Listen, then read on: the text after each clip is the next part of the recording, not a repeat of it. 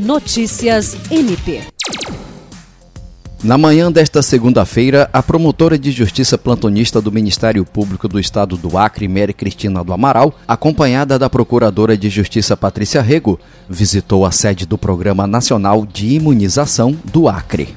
Acompanhadas da secretária de Estado de Saúde do Acre, Paula Mariano, da coordenadora estadual do PNI, Renata Aquiles, da secretária executiva Moana Araújo e da secretária de Atenção à Saúde da CESACRE, Adriana Lobão, as representantes do MPAC conheceram a dinâmica e as atribuições do Estado na cobertura vacinal, tanto de prevenção à Covid-19 como das demais enfermidades. Na ocasião, a promotora e a procuradora de justiça visitaram também os espaços aonde ficam armazenadas as vacinas e o estoque de seringas.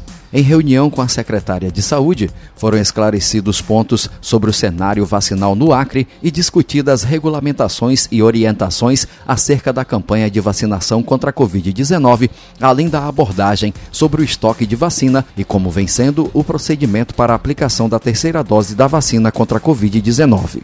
Jean Oliveira, para a Agência de Notícias do Ministério Público do Estado do Acre.